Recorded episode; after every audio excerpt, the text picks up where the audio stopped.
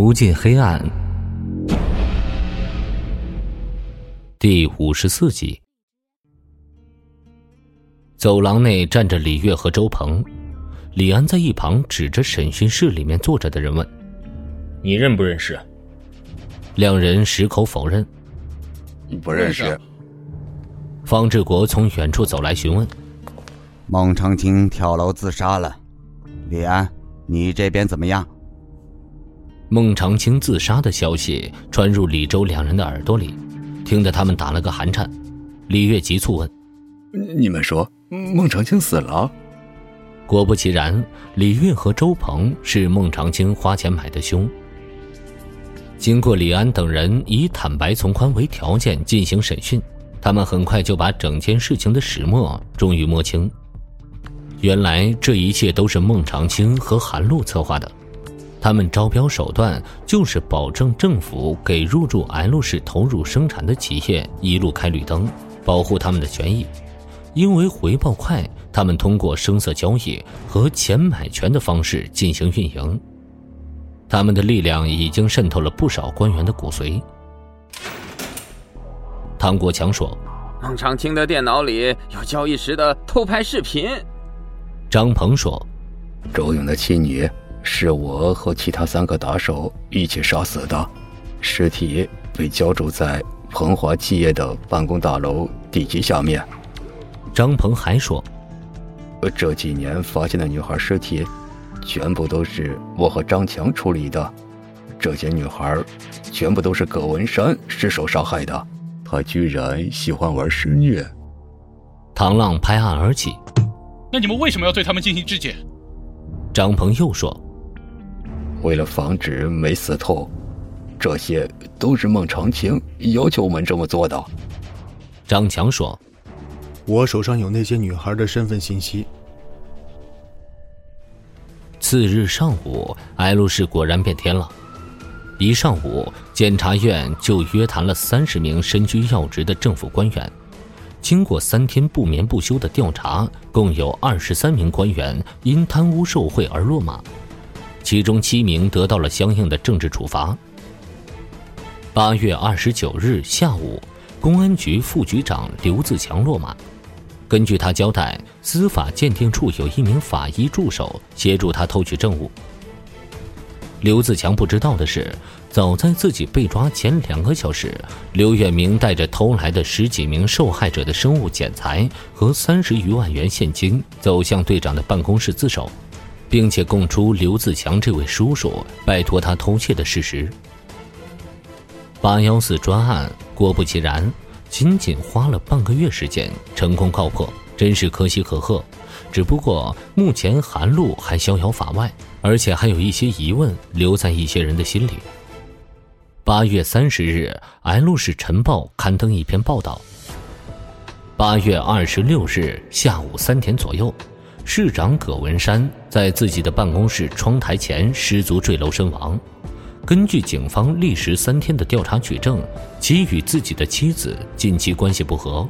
根据亲友交代，最近几天的工作和交流都处于恍惚的状态，疑似因夫妻关系压力增大而跳楼轻生。原来导火线要从八月六日凌晨三点说起。周勇家的客厅里，乞丐装扮的他依旧不愿意松手，酒气直喷孙达的脸。你就说，什么叫做重磅炸弹？孙达面无表情，他没有打算立刻告诉周勇的意思。周勇脸上的污垢因为面目狰狞而掉落了一些。我那么信任你。可是你他妈的一个屁不放！现在要么赶紧告诉我，要么就赶紧滚！孙达攥住周勇的手：“你先松开我，你这样揪着我不好说话。”周勇的话音刚落，侧卧里传出一长串少女的低吼，两人大惊，连忙冲进侧卧，就看见一个女孩蜷缩在床头，她用粉色的小毯子裹住自己，像一只受了惊的小鹌鹑，不住摇头。周勇缓步走到女孩面前，伸手拍了拍她。小姑娘，小姑娘。女孩被周勇触碰，不禁抽搐了一下，大声尖叫起来。孙达指责周勇：“你看你脏的和什么一样？你先出去，我和他聊聊。”啊。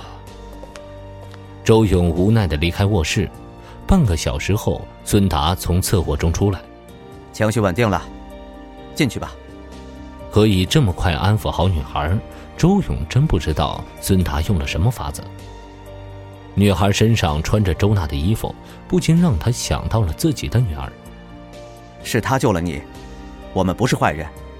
孙达走过去，握住女孩的手。女孩哇的一声哭出来，又安抚了一刻钟，女孩终于不哭了。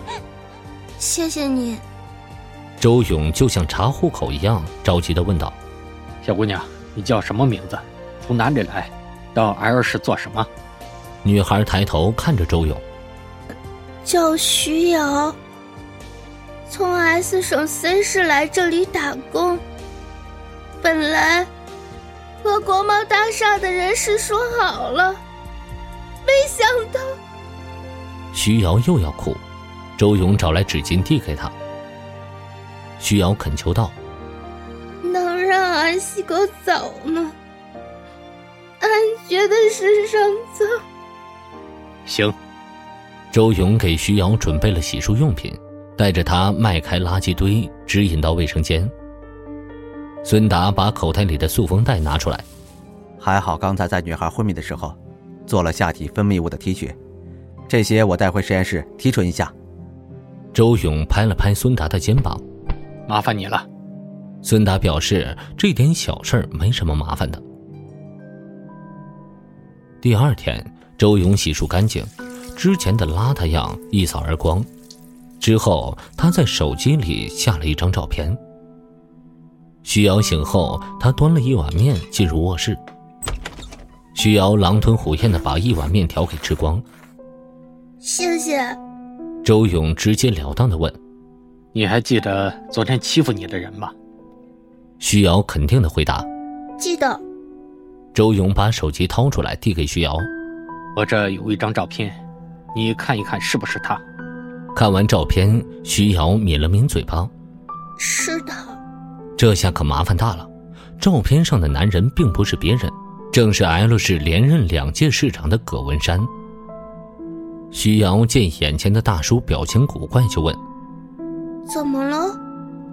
周勇摇头说：“没事。”徐瑶，我明天送你回 C 市吧。俺不想回去，俺已经没有脸回去了。俺要报警，俺要告这个人。徐瑶是个很保守的女孩。你能帮我吗？徐瑶的这一句“你能帮我吗”，让颓丧的周勇一下子有了动力。在他与孙达的策划下，成功的引导警方揭开了重重黑幕，才得以还那些枉死的女孩一个公道，把这些社会渣滓绳之于法。八月三十一日一大早，周勇按照流程应该被释放。那天，方志国、李安和唐浪及聂远还有孙达都来到平山看守所为周勇送行。出看守所有个规矩，离开时不能回头。周勇只迈出去三步就停止不动了，背后站着的四个人都傻眼了。就看见周勇缓缓转过身子，走到李安面前，双手握拳并举起来。我要自首，徐瑶是我教唆跳楼的，也是我用垃圾桶把他送上楼顶的。如果不这样，可能不会有人重视这个案子。李安侧头看向方志国，方志国缓缓背过身子，就听见身后传来两声戴手铐的声音。当天下午，周勇的黑色桑塔纳在国贸大厦的地下停车场被找到。九月七日，韩露在 S 市的一次扫黄打黑中落网。值得一提的是，在被一锅端掉的色情直播人员中，发现了张强所提供名单里的未成年女孩，一共五十三名。这些女孩全部都被当地警方遣送回家。之前在 L 市发现的被害女孩骨灰，也在之后的工作中被亲属陆续认领回家。十月十五日，八幺四专案共三十一名涉案人员，在 L 市最高人民法院得到最终审判，他们都接受了应有的惩罚，而国贸大厦的运营权最终由政府接管。自此，八幺四专案宣告结案。因为案件的特殊性，警方并未对外发表具体细节以及结案报告会，只是在公众平台发布相关结案通告。本节目由 FaceLive 声势工作室倾情打造，FaceLive 声势工作室声势最擅长，祝您声名千里扬。